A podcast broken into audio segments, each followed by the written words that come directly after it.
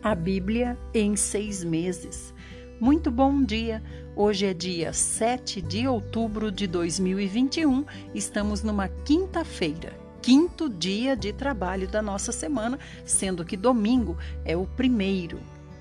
Hoje nós vamos ler Lucas 19, também Salmo 89 e 2 Crônica a partir do 20. Vamos começar com uma breve oração.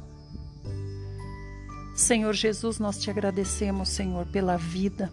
Te agradecemos, Senhor, por todas as oportunidades que o Senhor nos dá de crescermos espiritualmente e nos prepararmos para o encontro contigo. Senhor, nos ajuda na leitura de hoje, Senhor, nos dá entendimento. Precisamos entender o que o Senhor quer nos dizer, Senhor, porque da tua parte está tudo perfeito, mas nós estamos ainda muito aquém do que o Senhor precisa. Por favor, Senhor, nos dá entendimento hoje. Amém. Muito bem-vindo você que está começando agora. Obrigada por estar conosco. Em seis meses, nós todos teremos ouvido a Bíblia inteira. Muito bem, vamos começar com Lucas 19, a partir do 11, a parábola das moedas de ouro. Estando eles a ouvi-lo, Jesus passou a expor-lhes uma parábola, visto estar próximo de Jerusalém, e o povo imaginar que o reino de Deus ia se estabelecer ali a qualquer momento. Irmãos, como muita gente já acreditava que o Senhor era o Messias por causa dos milagres e dos ensinamentos dele, achavam que ele iria estabelecer o reino de Deus ali como um grande político, como um rei, como Davi, iria tomar o trono ou algo assim. 12. E assim contou-lhes Jesus. Certo homem de nobre nascimento partiu para uma terra longínqua, com o objetivo de ser coroado rei de um determinado reino e regressar. Convocou dez dos seus servos a cada um confiou uma moeda de ouro e, orientando a todos, lhes disse: Fazei com que esse dinheiro produza lucro até que eu volte. Irmãos, é, só para a gente entender, essa moeda de ouro que o rei deu aqui equivalia a três anos de trabalho. 14. Entre mentes, seus súditos o odiavam e por isso mandaram uma delegação atrás dele protestando não queremos que este venha reinar sobre nós. Contudo, ele tomou posse do reino e voltou. Então mandou chamar os servos a quem dera o dinheiro, a fim de verificar o quanto haviam lucrado. O primeiro chegou e relatou: Senhor, a tua moeda de ouro rendeu dez vezes mais. Ao que o Senhor o elogiou: Muito bem, servo bom e por teres sido leal no pouco, governarás sobre dez cidades. Vindo o segundo servo, lhe declarou: Senhor, a tua moeda de ouro produziu cinco vezes mais lucro. E a este determinou: terá autoridade sobre cinco cidades. Veio então o outro servo, explicando: Eis aqui, Senhor, a tua moeda de ouro. Eu que eu envolvi num lenço e conservei bem guardada tive receio de ti, porquanto és um homem muito severo, tira o que não puseste e colhes o que não semeaste. Então o Senhor o julgou. Por tuas próprias palavras eu o condenarei, servo mau. Sabias que eu sou homem rigoroso, que tiro o que não depositei e ceifo o que não semeei. Sendo assim, por que não investiu o meu dinheiro no banco? E então, no meu retorno, o receberia com juros. Em seguida, dirigindo-se aos que estavam presentes, ordenou: Tirai-lhe a moeda de ouro e entregai-a ao que tem dez. Eles argumentaram: Mas, Senhor, ele já possui dez vezes mais do que recebeu. Ao que ele proclamou: Contudo, eu vos asseguro que a quem tem, mais será concedido, mas a quem não tem, até o que tiver, lhe será tirado. E quanto àqueles que se levantaram contra mim como inimigos, rejeitando meu reinado, sobre eles trazei-os imediatamente aqui e executai-os diante de mim. Irmãos, essa passagem é interessante porque na Bíblia King James explica que houve um rei que realmente, quatro anos antes do Senhor Jesus nascer, houve um rei que ele ia tomar posse de Roma. Mas os judeus, que sabiam que ele era homem muito severo, porque ele já tinha um histórico de ter mandado matar 3 mil judeus numa outra época, principalmente, é, aliás, na Páscoa, né? quando é o tempo de festa dos judeus, esse homem, esse rei, que se chama Arquelau, tinha mandado matar já 3 mil judeus. E agora ele estava vindo para assumir Roma. Então os judeus se juntaram todos para impedir que ele assumisse o trono, né? Mas não contra ele. Na verdade, fizeram uma manobra política e reivindicaram que o imperador Augusto, que tinha lhe concedido, lhe concedido é, vir tomar posse de Roma, lhe desse apenas metade do reino. E foi o que aconteceu. Conseguiram impedir que esse rei tomasse posse de toda Roma. Então ele tomou posse só de metade do reino porque os judeus reivindicaram isso. E aí aqui conta também, né, que esse rei, quando chegou, chegou já querendo saber dos seus servos e foi distribuindo as cidades para os seus servos, né? conforme cada um tinha uh, investido aquilo que ele tinha dado para conseguir conquistar, né? Então ele foi distribuindo as cidades. E o Senhor usou essa história que os judeus já conheciam, usando como essa parábola para eles entenderem que assim também é Deus e Deus vai distribuir para aqueles que conquistaram mais dando ainda mais para aqueles que conquistaram nada, ou seja, apenas guardaram né, as, uh, tudo que o rei investiu neles, desses o Senhor vai tirar até o pouco que tem. E também aqui o Senhor diz, né, que esse rei ainda falou: agora, quanto àqueles que foram contra mim e me tentaram me impedir de reinar, quanto a esses traze e traze-os e executa-os aqui na minha frente. Então o Senhor contou essa história porque os judeus conheciam essa história muito bem. 28. Após haver proferido essas palavras, Jesus seguiu adiante, subindo para Jerusalém. Quando iam chegando aos povoados de Betfagé e Betânia, que ficam próximos do conhecido Monte das Oliveiras, enviou dois dos seus discípulos com a seguinte instrução: Ide ao povoado que está adiante, e ao entrardes, encontrareis um jumentinho amarrado, sobre o qual ninguém jamais montou desprendei-o e trazei-o aqui. Se alguém vos interrogar por qual motivo o soltais, respondereis desta maneira: porque o Senhor precisa dele. E assim, os que haviam sido enviados foram e acharam tudo conforme ele lhes tinha dito. Quando eles estavam desamarrando o jumentinho, os seus donos lhes indagaram: Por que estáis soltando o jumentinho? Diante do que replicaram: Porque o Senhor precisa dele. Então puderam trazê-lo até Jesus, colocaram os mantos de montaria sobre o jumentinho e ajudaram Jesus a montá-lo.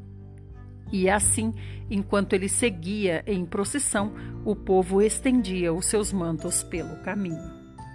Ao chegar próximo da descida do Monte das Oliveiras, toda a multidão dos discípulos começou a louvar a Deus com grande alegria e em alta voz por todos os milagres que haviam visto e exclamavam: Bendito é o Rei que vem em nome do Senhor.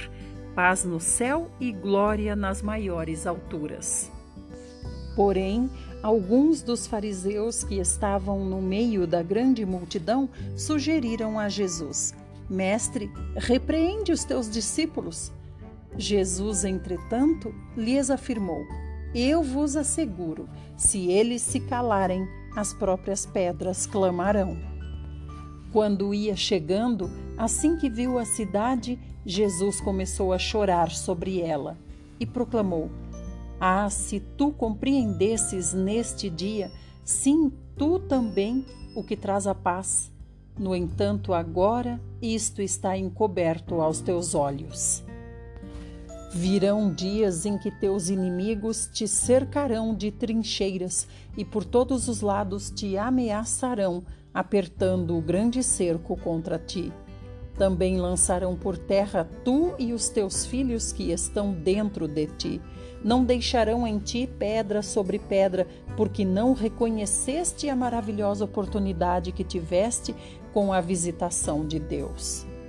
Mais tarde, entrando no templo, começou a expulsar os que ali estavam negociando, repreendendo-os assim: Está escrito: A minha casa será casa de oração porém vós a transformastes num covil de estelionatários.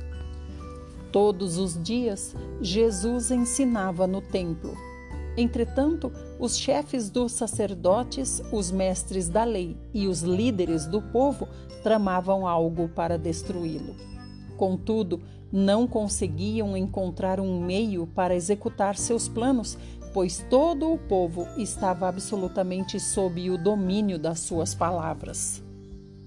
Capítulo 20 E aconteceu que num daqueles dias, enquanto Jesus estava ensinando e evangelizando o povo no templo, aproximaram-se dele os chefes dos sacerdotes, os mestres da lei e os líderes religiosos.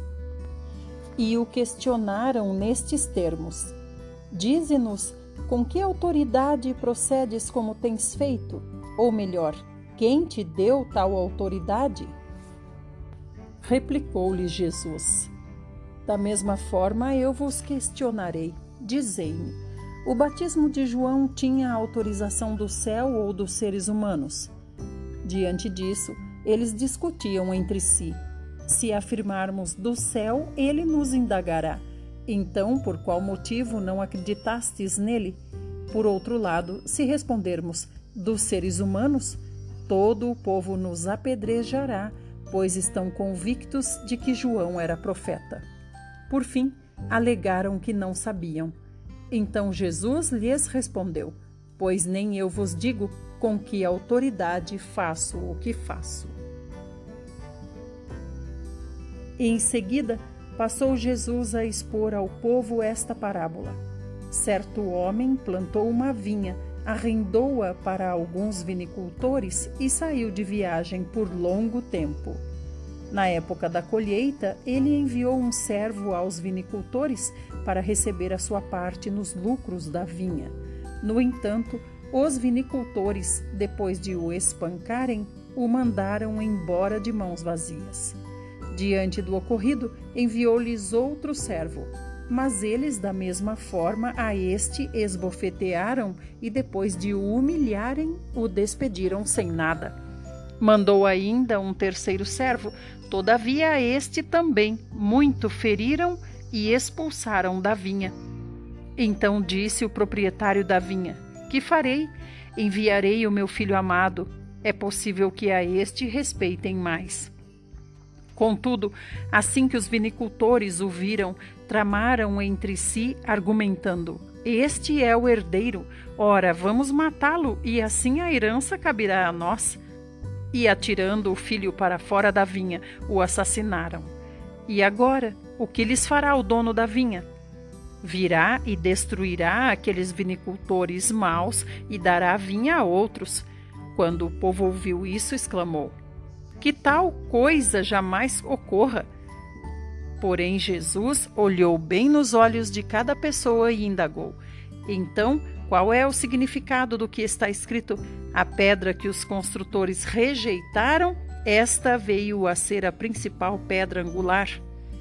Todo o que bater contra esta pedra será despedaçado, e aquele sobre quem ela vier a cair será reduzido a pó. E naquele mesmo instante, os mestres da lei e os chefes dos sacerdotes tentavam de alguma maneira prender a Jesus, pois perceberam que fora que fora contra eles que ele havia exposto esta parábola. Contudo, temiam a reação do povo. Então, aqui nessa passagem, irmãos, nós sabemos que esse dono da vinha que viajou por um longo tempo é o próprio Senhor Jesus. Ele está fora por um longo tempo no sentido de que ainda não veio reivindicar a sua vinha de volta, né? Então o Senhor está nos dando essa oportunidade de cuidarmos bem da sua vinha hoje, porque ele voltará para receber de nossas mãos aquilo que ele espera, ou seja, os frutos da sua vinha. Até aqui, vamos continuar no próximo áudio.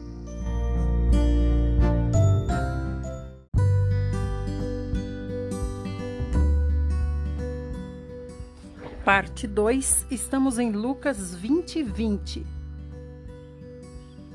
Então eles se dispuseram a vigiá-lo e, para tanto, subornaram espiões que se fingiram justos para apanhar Jesus em qualquer eventual deslize verbal e, com isso, poder entregá-lo à jurisdição e à autoridade do governador. O que eles queriam aqui, irmãos, é poder entregar para Roma, né? Porque Roma não era tolerante com qualquer tipo de rebeldia contra o seu governo. 21. E por isso os espiões lhe apresentaram a seguinte questão: Mestre, sabemos que falas e ensinas o que é correto e que não julgas pela aparência, mas ministras o caminho de Deus de acordo com a verdade. Pois bem, é certo pagar imposto a César ou não? Jesus percebeu a astúcia deles e lhes ponderou: Mostrai-me um denário. De quem é a imagem e a inscrição estampadas? Imediatamente replicaram: De César. Ao que ele lhes orientou: Dai, portanto, a César o que é de César e a Deus o que é de Deus. Não conseguiram apanhá-lo em palavra alguma perante a multidão e, assombrados com a sua resposta, ficaram em silêncio. Porque aqui, irmãos, se ele dissesse que não era para pagar imposto para César, ele era preso por Roma, né? 27.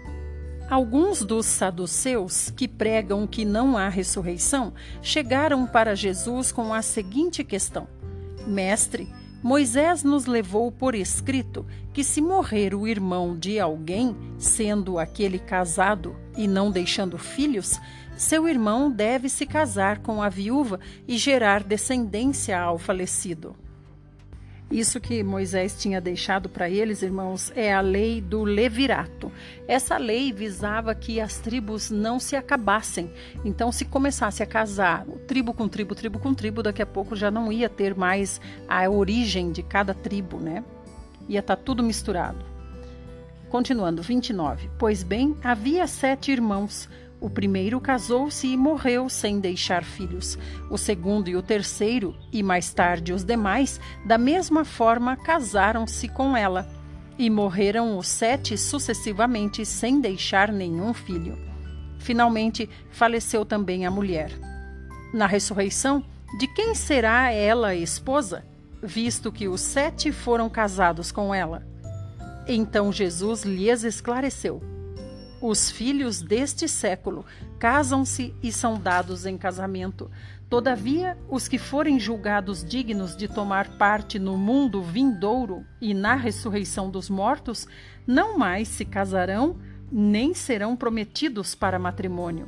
E também não podem mais morrer, pois são como os anjos. São filhos de Deus, sendo igualmente filhos da ressurreição. Quanto aos mortos ressuscitarem, Moisés já o mostrou no relato da sarça, no momento em que ele se refere ao Senhor como Deus de Abraão, Deus de Isaque e Deus de Jacó. Portanto, Deus não é Deus de mortos, mas sim de vivos, pois para ele todos vivem.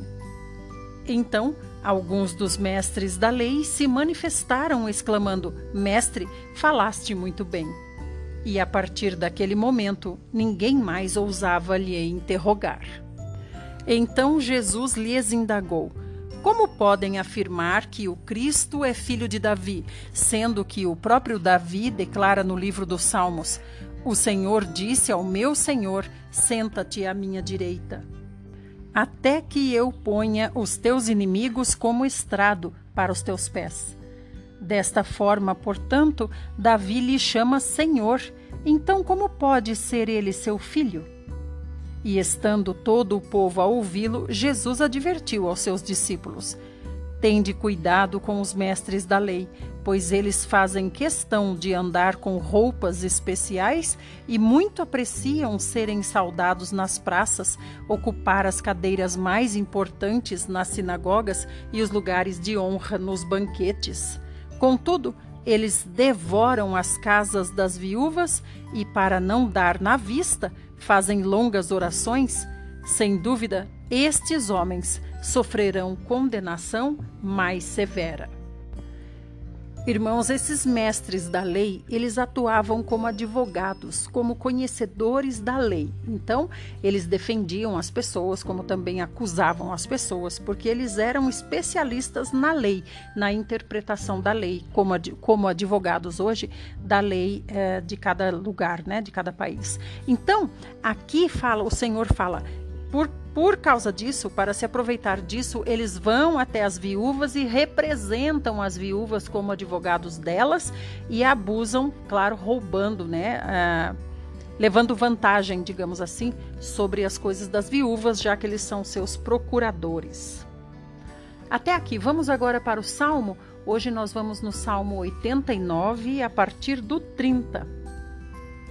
Se seus filhos abandonarem minha lei e não mais desejarem seguir meus mandamentos, se violarem minhas ordenanças e desdenharem dos meus santos decretos, virei sobre eles com a vara das aflições e castigarei seu pecado e sua iniquidade com açoites.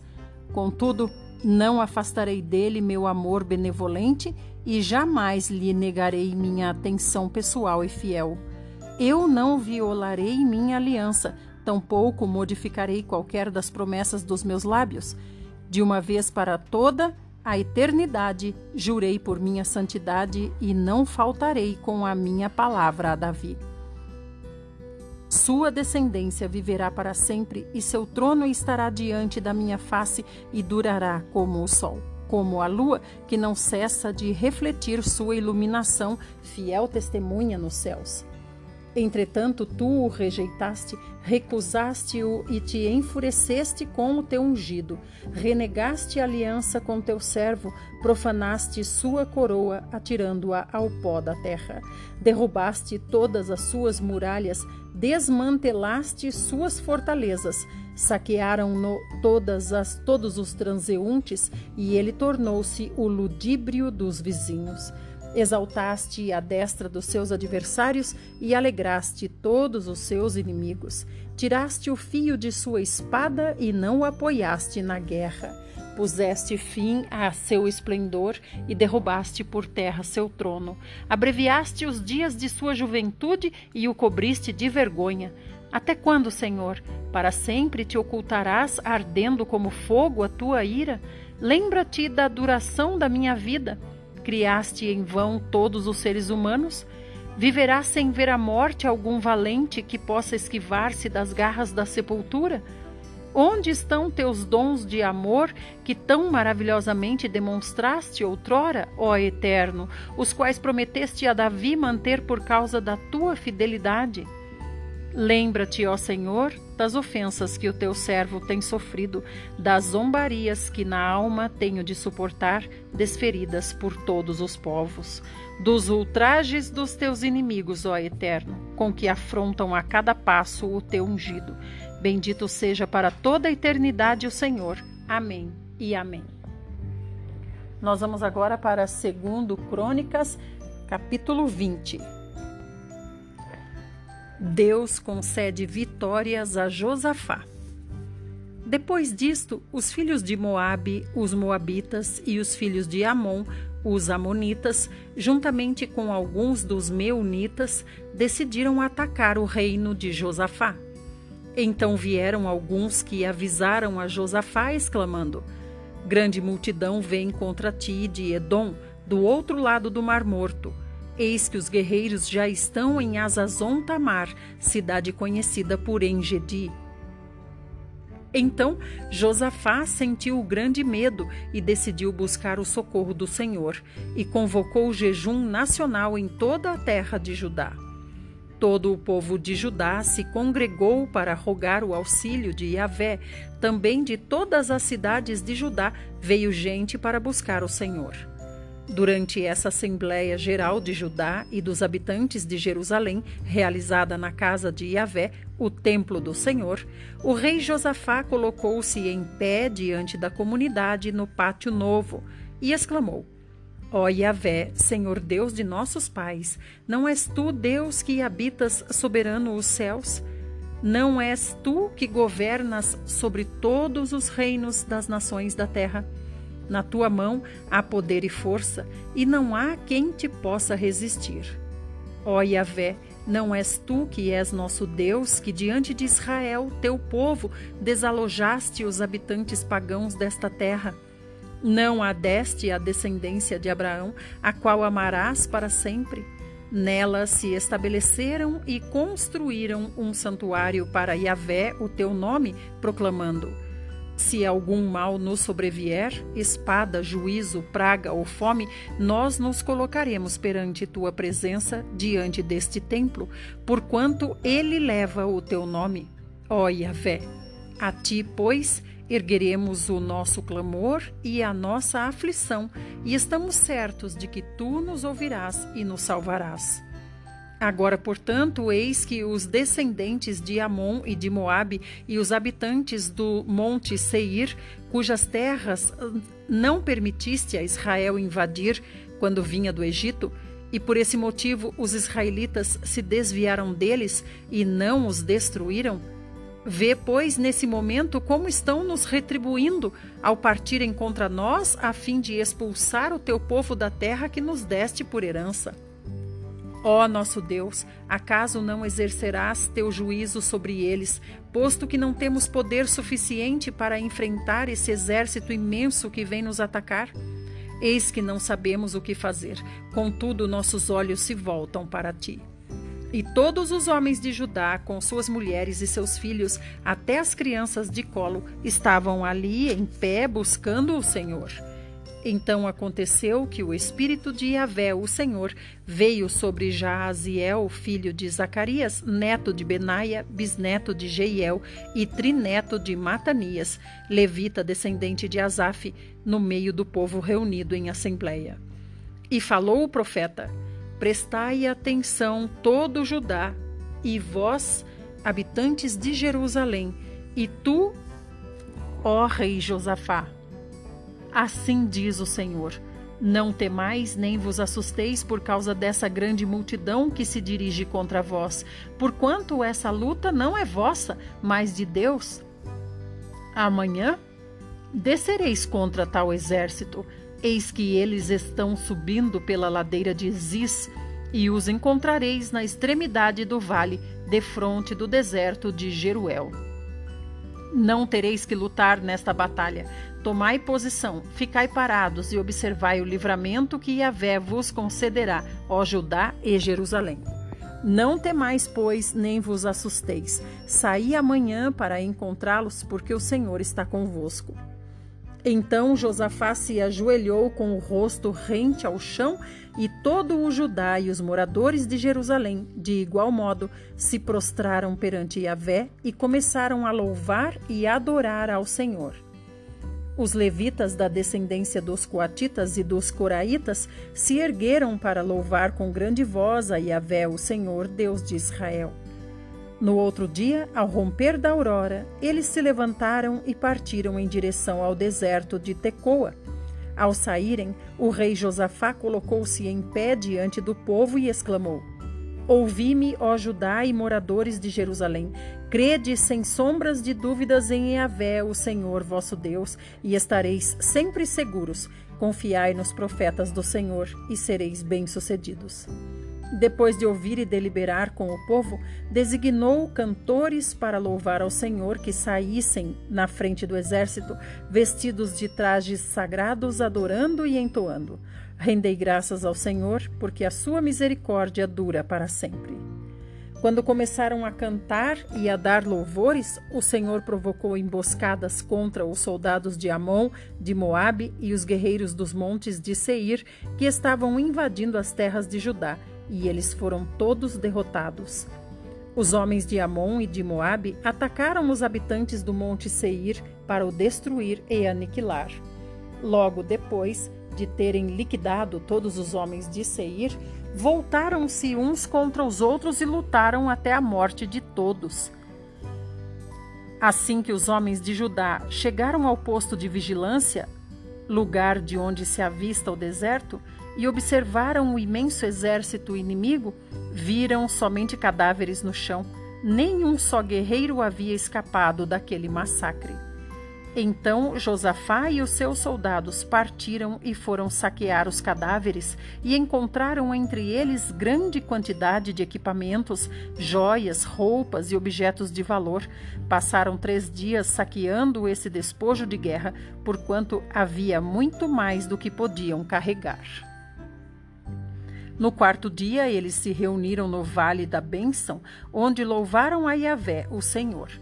Por essa razão, até nossos dias, esse lugar é chamado de Vale da Bênção ou Beraca. Vamos continuar no próximo áudio.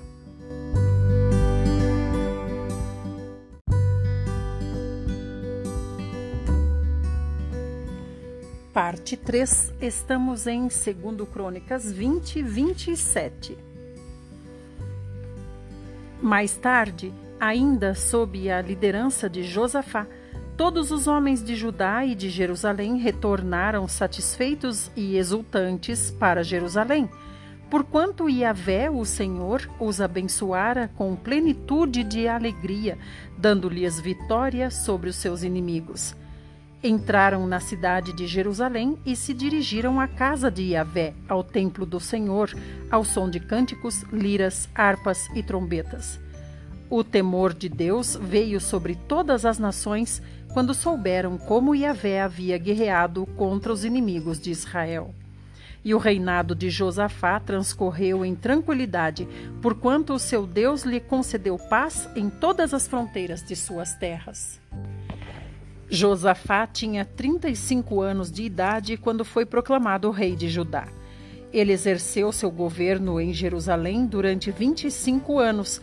A sua mãe se chamava Azuvá, Azuba, filha de Sile, como Asa, seu pai, havia procedido antes dele, Josafá agiu de modo aprovado pelo Senhor Deus. Entretanto, os lugares pagãos de culto e adoração às divindades não foram destruídos, porquanto o povo ainda não tinha disposto o coração para adorar somente e plenamente ao Deus dos seus pais. Todas as demais realizações do rei Josafá, desde o início até o fim do seu reinado, estão escritas nas crônicas de Jeú, filho de Anani, que faz parte do livro da história dos reis de Israel. Depois desses acontecimentos, Josafá, rei de Judá, se tornou aliado de Acasias, rei de Israel, que vivia uma vida cheia de iniquidades e maldades. Eles fizeram um acordo para construírem navios que fossem até Tarsis, na Espanha. Os tais navios, capazes de vencer grandes mares, foram construídos em Ezion-Geber. Entretanto, Eliezer ben Dodaval, de Marechá, Eliezer, filho de Dodavá, de Maressa, profetizou contra o rei Josafá, dizendo: Eis que Yahvé, o Senhor, destruiu as tuas obras, porque te aliaste às Acasias. E os navios se despedaçaram, naufragaram a caminho de Tarsis, e aquele tratado comercial jamais pôde ser concluído. Capítulo 21 Repousou Josafá com seus antepassados e foi sepultado junto aos reis na cidade de Davi, e Jeorão, seu filho, foi proclamado rei em seu lugar. Os irmãos de Jeorão, filho de Josafá, foram Azarias, Jeiel, Zacarias, Azarias, Micael e Cefatias. Todos eles foram filhos de Josafá, rei de Judá, isto é, de todo Israel. Seu pai deu-lhes muitos presentes de ouro, prata e objetos de valor, até cidades fortificadas em Judá. Porém, o reino concedeu a Jeorão por ser o primogênito, seu filho mais velho. Assim, tendo Jeurão assumido o reino de seu pai e havendo-se armado e fortalecido, matou todos os seus irmãos à espada, como também alguns dos príncipes de Israel. Jeorão tinha 32 anos quando deu início ao seu reinado e governou oito anos em Jerusalém. Ele seguiu o caminho dos reis de Israel, como fazia a família de Acabe, porque era casado com a filha de Acabe e fazia o que era mal diante de Yahvé, o Senhor. Porém, o Senhor decidiu não destruir a dinastia de Davi, e isso por causa da aliança que havia estabelecido com ele e porque havia prometido manter uma chama acesa para sempre entre seus descendentes. Nos dias de Jeorão, os edomitas se revoltaram contra o domínio de Judá e constituíram um rei para si. Pelo que Jeorão passou adiante com todos os seus chefes e todos os carros com ele. De noite se levantou e feriu os edomitas que o cercavam e os capitães dos carros. Deste modo, se revoltou Edom com o objetivo de livrar-se do governo de Judá até os nossos dias ao mesmo tempo, se rebelou também Libna contra Jeorão, porquanto este abandonara Yahvé, o Senhor Deus de seus pais. Ele chegou ao ponto de mandar construir altares idólatras nas colinas de Judá, conduzindo o povo de Jerusalém a prostituir-se e Judá a desviar-se do caminho. Então Jeorão recebeu uma carta do profeta Elias nestes termos: Assim diz Yahvé, o Senhor, Deus de Davi, teu antepassado. Assim diz o Senhor, Deus de teu pai Davi, porque não seguiste os caminhos de teu pai Josafá e os caminhos de Asa, rei de Judá, mas preferiste o caminho dos reis de Israel e levaste Judá e os habitantes de Jerusalém a se prostituírem mediante a idolatria, como procedeu a família de Acabe, e também mataste teus próprios irmãos da família de teu pai que eram muito mais honrados do que tu. Portanto, Yahvé, o Senhor, mandará uma terrível praga sobre o teu povo, teus filhos, tuas mulheres e todos os teus bens. E terás uma grave enfermidade, isto é, um tumor no ventre que irá crescer e piorar até que teus intestinos vazem do corpo. Então o Senhor despertou a ira dos filisteus e dos árabes que habitam próximo aos etíopes contra Jeorão. Estes atacaram Judá e, saqueando-a, levaram todos os bens que se encontravam no palácio real e também seus filhos e mulheres, de modo que nenhum filho restou, senão Acasias, o mais novo. Depois de todos estes acontecimentos, o Senhor o feriu nas suas entranhas com enfermidade incurável, e aumentando esta dia após dia, ao final de dois anos, saíram-lhe os intestinos devido à gravidade da doença, e Georão morreu em meio a terríveis dores e muita agonia. Seu povo não acendeu nenhuma fogueira em sua homenagem, como era tradição e haviam feito para os seus antepassados.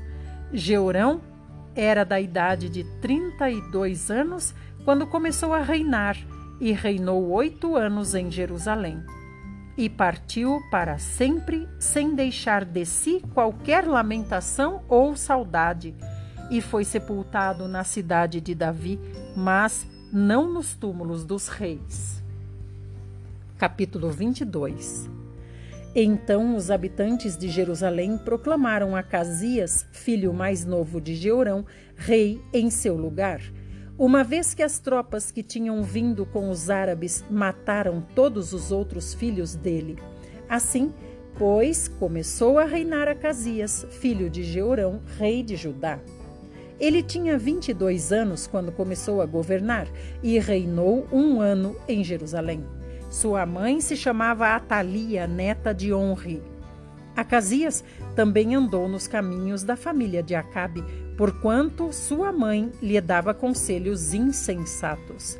Ele praticou o que era mal segundo o padrão que agrada a Yahvé, o Senhor, do mesmo modo como agiu a família de Acabe, pois eram seus conselheiros depois da morte de seu pai para sua desgraça. Seguindo esses palpites, ele partiu com Jorão, filho de Acabe, rei de Israel, com o objetivo de atacar Azael, rei da Síria, junto a Ramote Gileade, e os sírios feriram Jorão. o qual foi obrigado a retornar a Jezreel para tratar dos ferimentos sofridos em Ramá quando lutava contra Azael, rei da Síria. Mais tarde, Acasias, filho de Jeorão, rei de Judá, desceu para visitar Jorão, filho de Acabe, em Jezreel, que buscava recuperar-se dos males provocados pelas feridas de guerra. Foi pela vontade de Deus que Acasias, para sua desgraça, encontrou-se novamente com Jorão. Assim que chegou, Jorão e Acasias decidiram partir a fim de visitar Jeú, filho de Ninsi, a quem Iavé havia ungido para exterminar a família de Acabe. Quando Jeú estava executando o juízo sobre a família de Acabe, encontrou os líderes de Judá e os filhos dos parentes de Acasias que o serviam e os matou. Partiu então em busca de Acasias e seus soldados, o capturaram em Samaria, onde estava escondido. Levado a Jeú, Acasias foi executado. Mas não lhe negaram sepultura, pois argumentaram: Eis que este homem é neto de Josafá, que buscou Yahvé, o Senhor, de todo o coração. Assim, na família de Acasias, não havia mais ninguém que pudesse ser proclamado rei.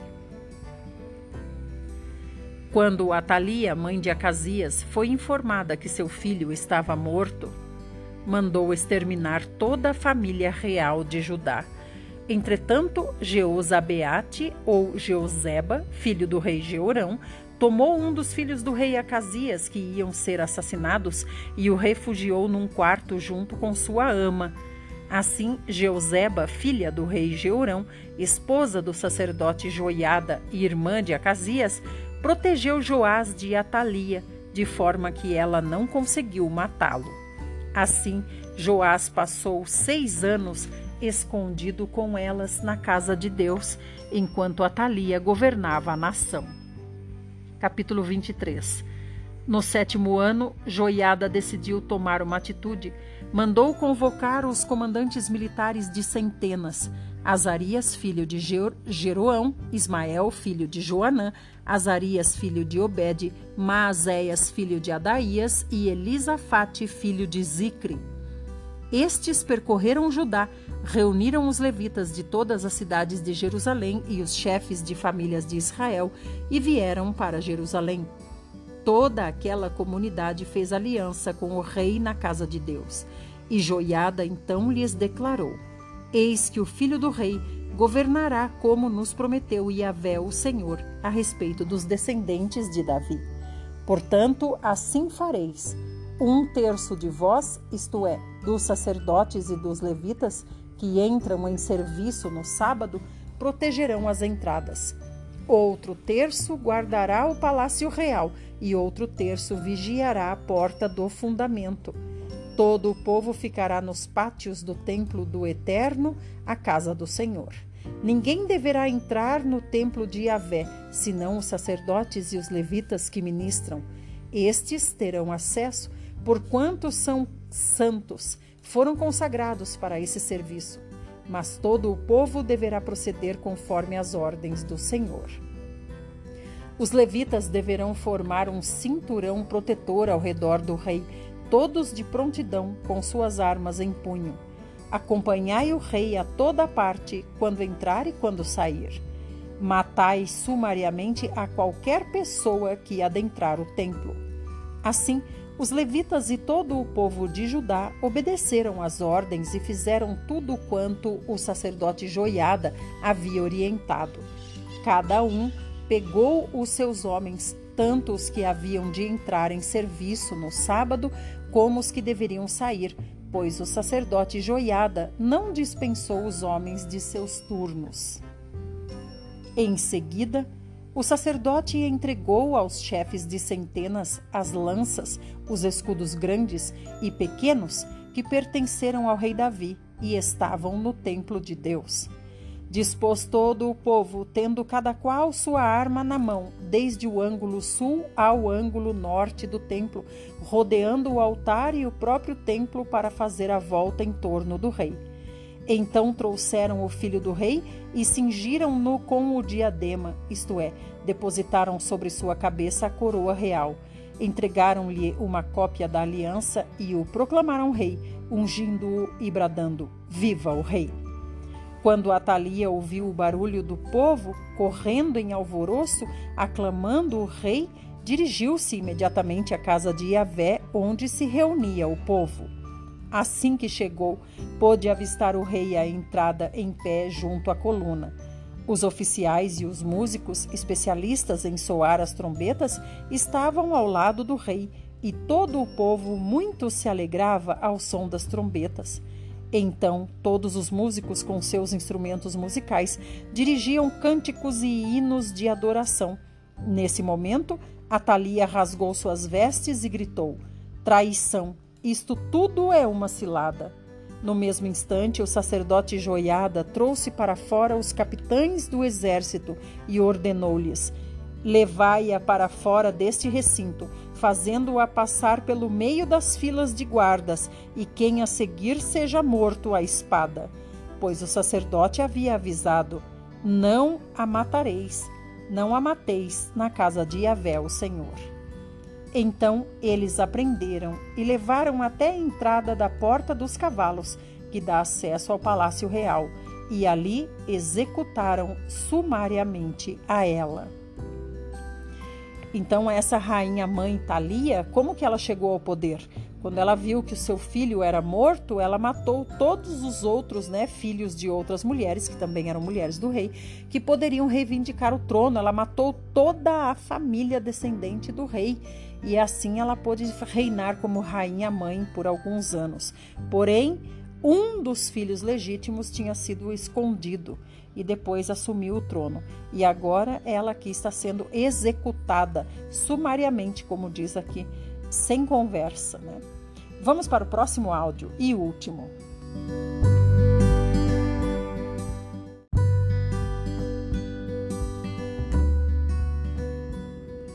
Parte 4, estamos em 2 Crônicas 23, a partir do 16. Estamos acabando.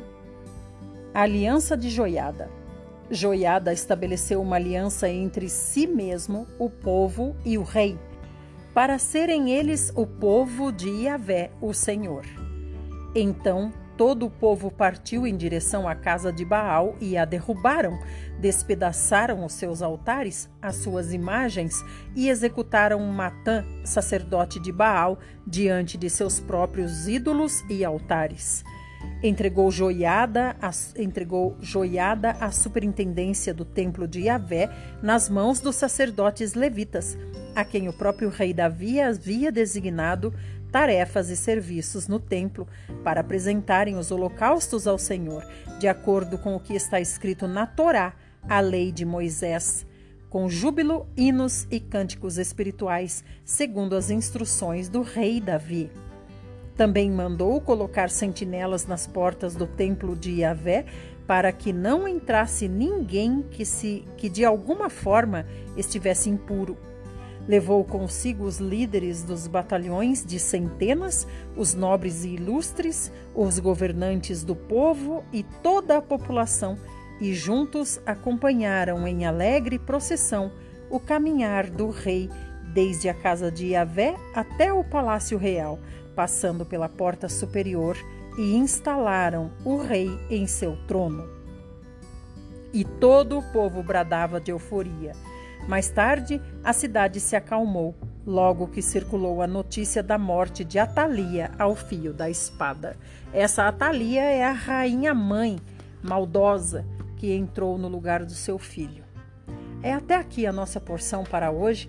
Que o Senhor fale conosco durante todo esse dia. Obrigada por estar aqui comigo ouvindo a palavra de Deus dia após dia. Em seis meses, nós teremos ouvido toda a Bíblia. Aliás, mais do que isso, em seis meses, nós ouvimos três vezes o Novo Testamento e duas vezes o Velho Testamento. A gente fala a Bíblia em seis meses que é para facilitar mas nós ouvimos muito mais do que isso. E com certeza Deus se constitui em nós, se constitui rei no trono do nosso coração, porque nós estamos buscando e o Senhor se dá àquele que busca.